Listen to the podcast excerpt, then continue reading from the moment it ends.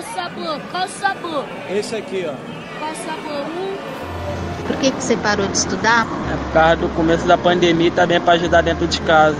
Sua mãe faz o quê? Faz faxina. Quais foram as dificuldades que vocês tiveram na pandemia? Muita. Fechou o comércio, não tinha como mais vender bala na rua, não tinha mais como jeito de arrumar dinheiro. Aí nós precisamos morar na rua três semanas. Aí depois eu voltei a trabalhar de novo vendendo bala, consegui pagar o aluguel, graças a Deus. E você vai voltar a estudar? Vou. O que, que você pretende fazer da sua vida? Meu sonho é ser advogado, tio. O diálogo que acabamos de ouvir ilustra uma situação que se tornou mais comum do que gostaríamos no contexto da pandemia de Covid-19. O de adolescentes que abandonaram a escola porque se viram forçados a trabalhar para ajudar no sustento da família. Nossa equipe foi às ruas de Copacabana, no Rio de Janeiro, conversar com jovens que trabalham vendendo balas nas esquinas. A maior parte deles mora na Baixada Fluminense e passa o dia no bairro da Zona Sul Carioca até conseguir o dinheiro do mês. Só depois disso é que voltam para casa. Eles aceitaram falar com a gente, mas pediram para não ser identificados. Sou estudante, estou no nono ano do ensino fundamental. Venho aqui para Copacabana para trabalhar nos meus dias que não tem aula para poder ajudar minha família dentro de casa. Minha mãe é sozinha, tenho três irmãos e nessa pandemia está muito difícil. Eu sou o mais velho da casa e tenho que correr atrás para ajudar minha mãe. Que além de tudo ela merece tudo do mundo. Embora histórias como as desses garotos tenham ganhado visibilidade no cenário da pandemia de Covid-19, elas não são novas. Estão vinculadas a um problema de fundo que marca a sociedade brasileira e tem relação de causa e efeito na educação do país: a desigualdade socioeconômica. Essa tem sido uma das maiores barreiras para se alcançar a equidade na educação, como vamos acompanhar nesse episódio do artigo 205.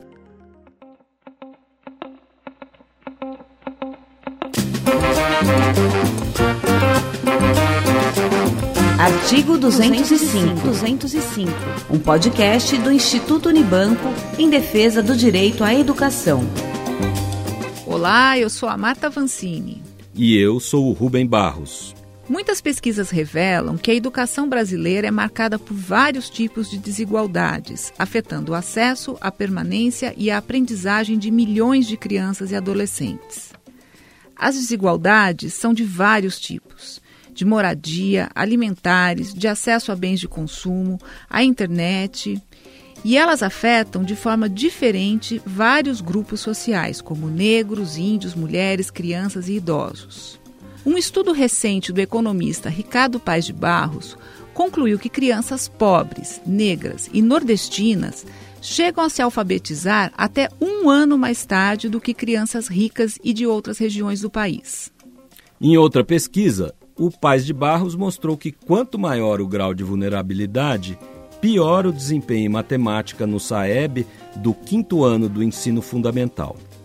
O SAEB é o Sistema de Avaliação da Educação Básica. A pesquisa compara alunos brancos que moram na região sul e têm pais com escolaridade completa e meninas negras moradoras do Nordeste do Brasil com pais analfabetos e família com condição socioeconômica precária.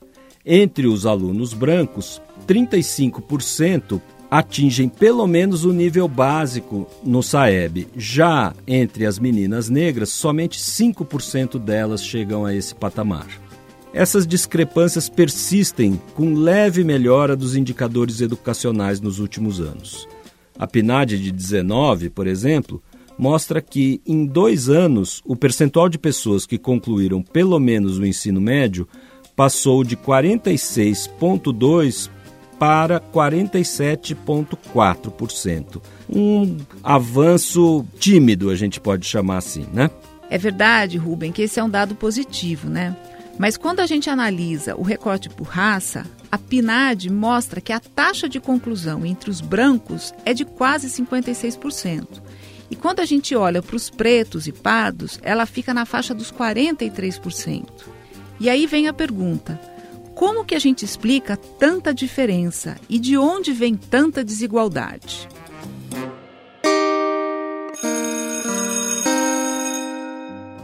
Brasil, a educação é um direito de todos, como está escrito na Constituição. Aliás, isso está escrito no artigo que dá nome a esse podcast, o artigo 205. A gente estabeleceu no Brasil o direito à educação a partir de um conjunto de camadas de exclusão. Então, a história da escola no Brasil é a história de processos de exclusão e de inclusão.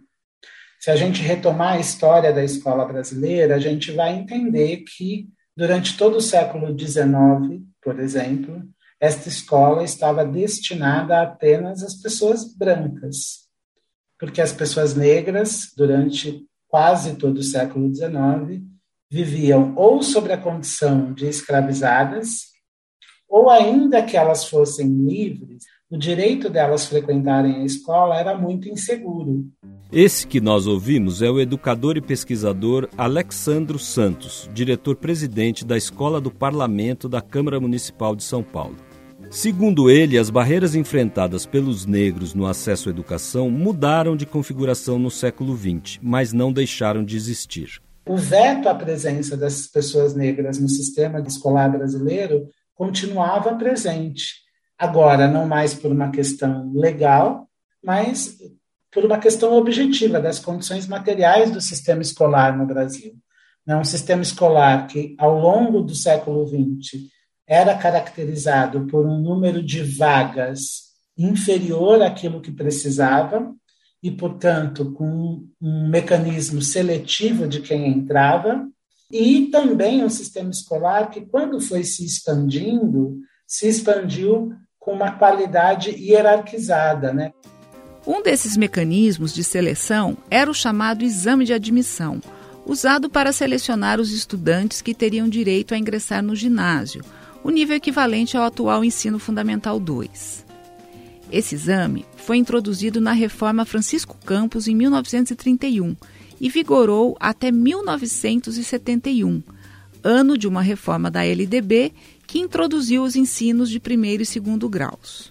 Carlos Roberto Jamil Cury Hoje, professor adjunto da Pontifícia Universidade Católica de Minas Gerais e uma das maiores autoridades em termos de legislação educacional do Brasil, teve de enfrentar essa barreira após terminar o ensino primário.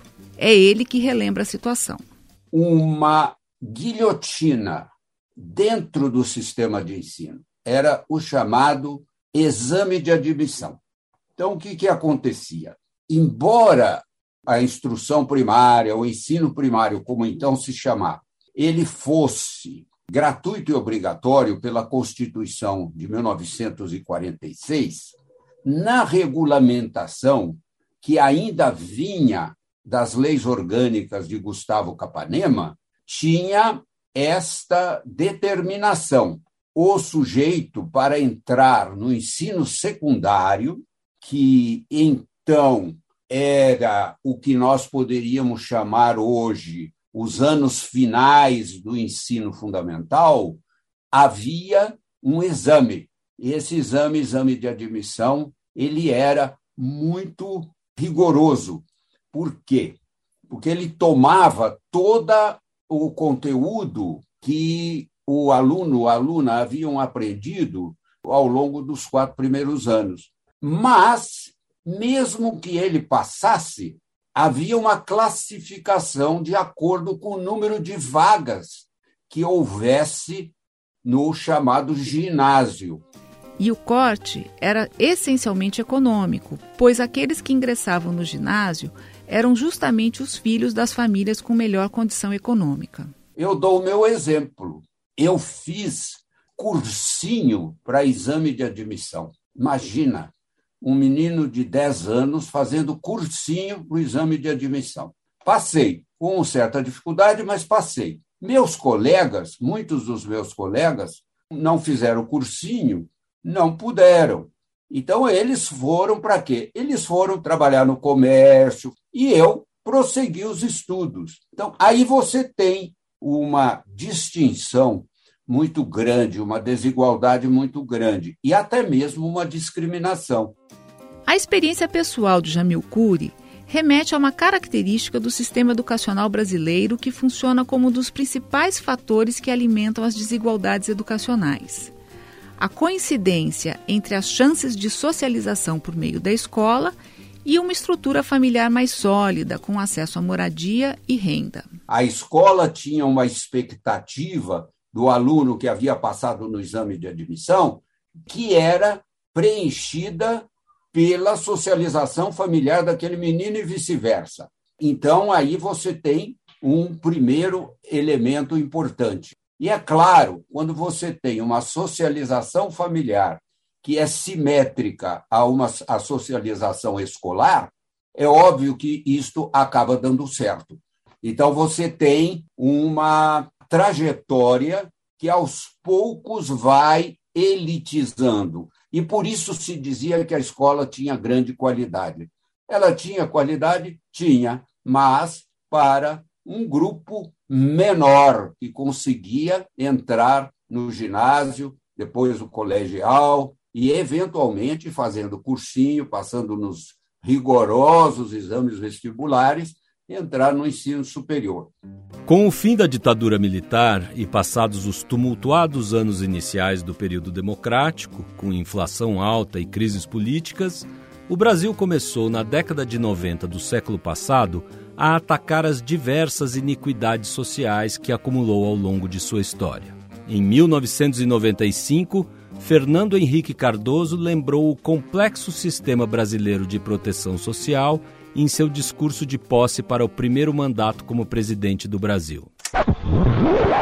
Vamos assegurar com energia direitos iguais aos iguais.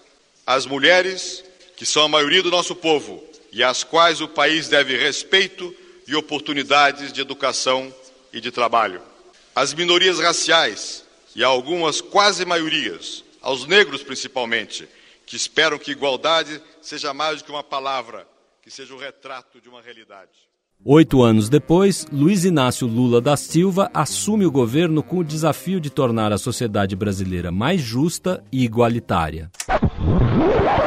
Se conseguirmos voltar a andar em paz em nossas ruas e praças, daremos um extraordinário impulso ao projeto nacional de construir, neste rincão da América, um bastião mundial da tolerância, do pluralismo democrático e do convívio respeitoso com a diferença. Hoje superintendente do Instituto Unibanco, Ricardo Henriques, um economista com atuação voltada às áreas sociais e passagem pelo MEC como responsável pela SECAD, a antiga Secretaria de Educação Continuada, Alfabetização e Diversidade, relembra a importância das políticas públicas adotadas a partir do início deste século, que resultaram na diminuição da desigualdade social.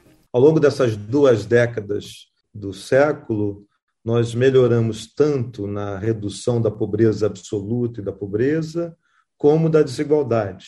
A gente viu queda da desigualdade de renda, por exemplo, vertiginosas até 2015. Se a gente considerar o índice de Gini, que é um bom indicador, a gente estava no meados dos anos 90 no patamar de 0,6. Quanto maior o índice Gini, pior a desigualdade. Entramos no início dos anos 2000, fomos a 58,58 e chegamos em 2015 em ponto 52. Essa queda de meio ponto no Gini é bastante significativa do ponto de vista da nossa história e da realidade internacional. O que acontece é que após 2015 a gente vê uma retomada dessa desigualdade.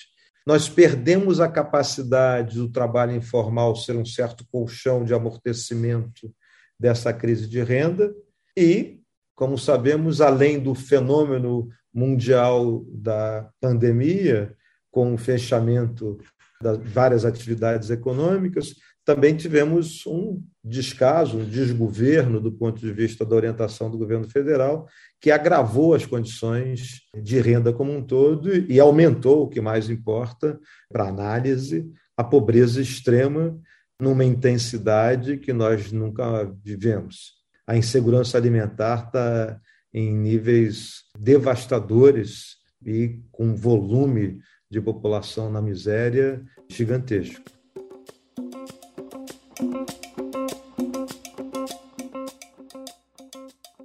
Um aspecto que torna mais complexa a desigualdade no Brasil é o fato de ela ser multidimensional, ou seja, a desigualdade socioeconômica se sobrepõe a outras, como a região do país onde a pessoa mora e o fato de se viver no campo ou na cidade, além da raça e da etnia de cada um.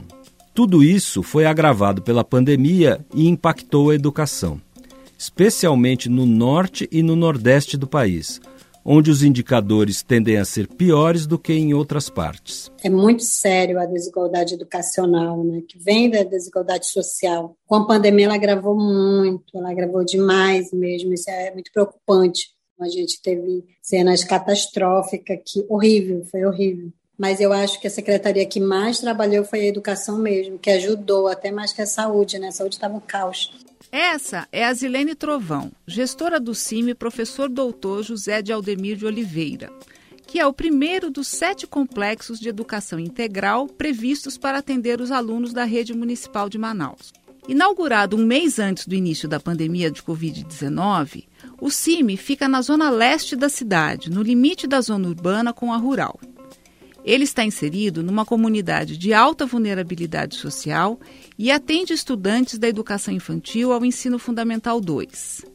Por lá, a desigualdade social é enorme os estudantes estão expostos a vários tipos de riscos sociais e as famílias vivem numa área violenta, de difícil acesso, em casas de madeira, de lona, no chão batido mesmo. Nas invasões não tem luz, tem parte que não tem luz, não tem água. E a parte da zona rural também. Até um horário, tem energia não pega por conta dos, dos terrenos, dos lugares de difícil acesso. Na escola a gente tem muita dificuldade com a internet. Então, na pandemia, a gente foi atingido diretamente mesmo. A escola foi criada com o objetivo de trabalhar segundo uma concepção de educação integral e democrática. O eixo norteador são os direitos humanos e a educação popular. Ela é uma escola muito grande, capacidade para 1.600 alunos, hoje a gente está com 1.300 e pouco, por conta que não voltaram. Alguns realmente não voltaram, a gente está 100% presencial.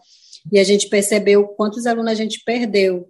E olha que nós fizemos buscativa, foi a partir desse trabalho que a equipe escolar enxergou que, naquele momento, a necessidade dos alunos e familiares não era somente o acesso à internet ou à energia elétrica para acompanhar as aulas remotas.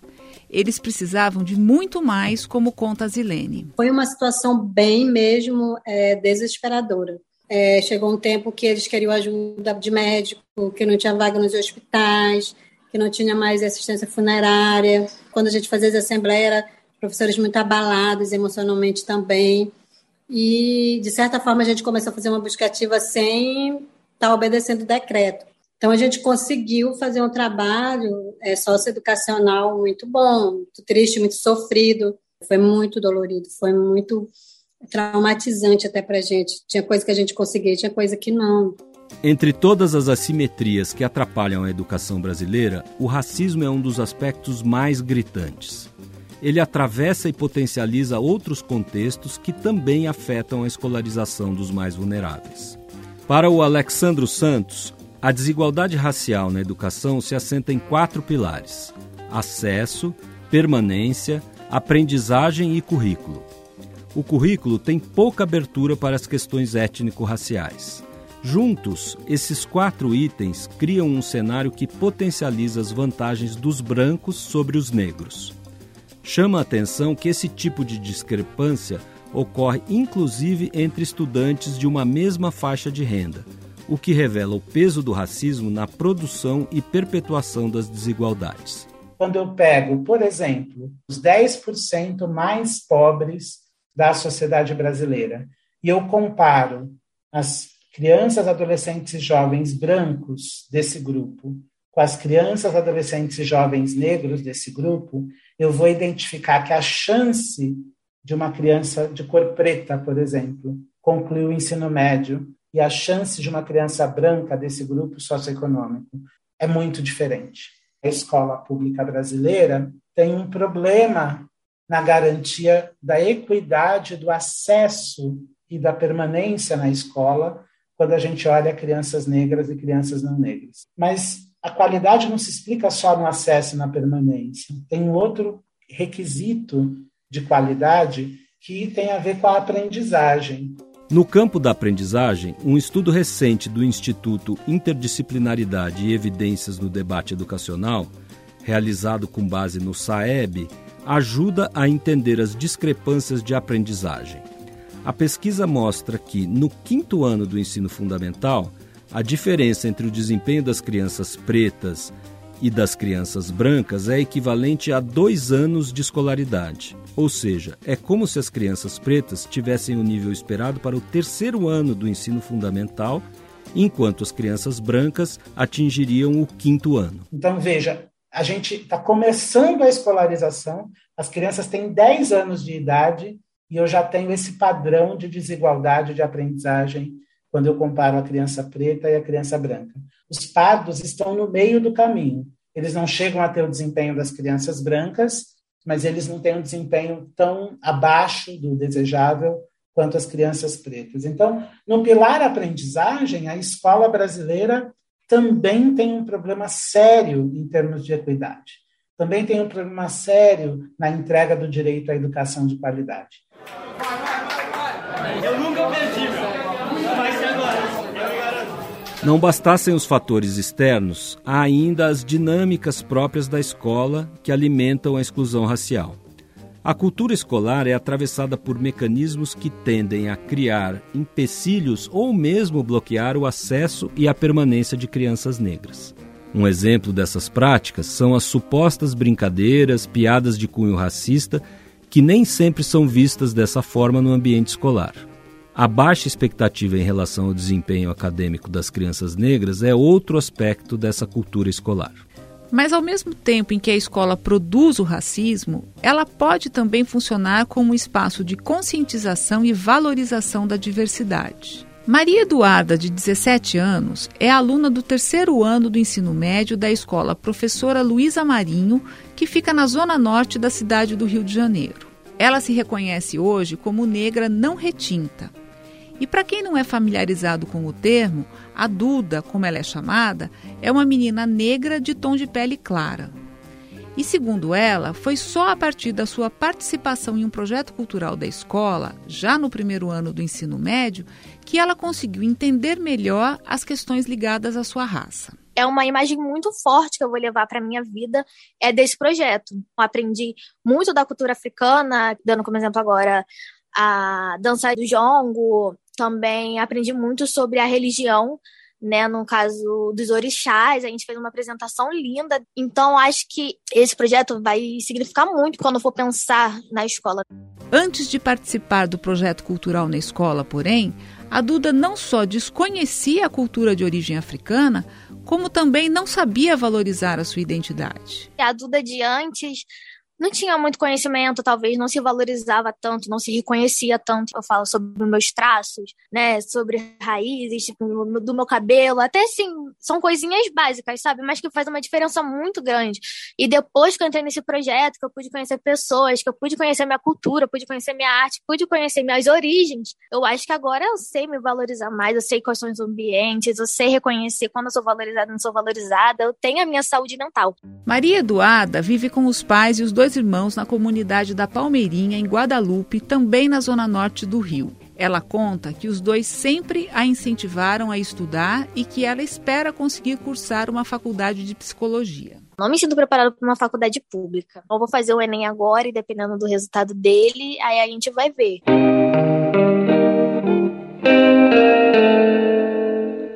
A escola pode desempenhar o papel relevante no enfrentamento das desigualdades mas sua superação depende de políticas públicas consistentes.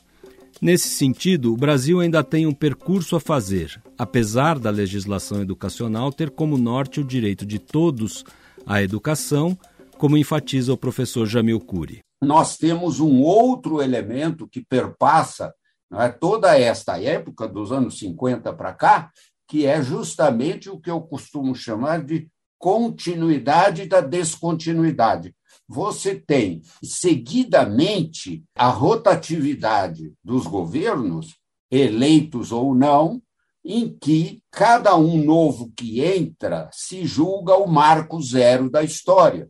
E o que veio antes dele não presta. Então, no interior do sistema educacional, você tem uma descontinuidade que é muito prejudicial ao processo de ensino-aprendizagem, portanto, à permanência dos estudantes na escola.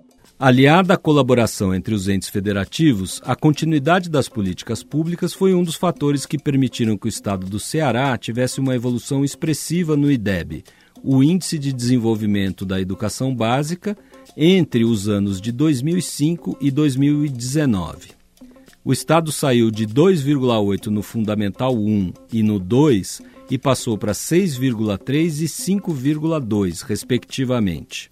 Se o racismo é um problema histórico, presente em todo o Brasil, seu peso não é igualmente distribuído em todo o país. No caso do Ceará, as políticas públicas para diminuir as desigualdades tiveram um foco diferente, na equidade. Isso se explica pelo fato de o Estado ter o menor percentual de pessoas que se declaram negras em todo o Nordeste, segundo dados do IBGE. Esse número está em torno de 5%, contra 22% da Bahia, por exemplo. Já o número de pardos alcança os 65%.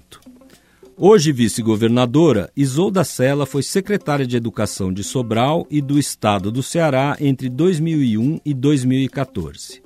Ela foi uma das pessoas responsáveis pela introdução e continuidade de políticas educacionais que levaram o Estado a obter bons índices educacionais contra a desigualdade.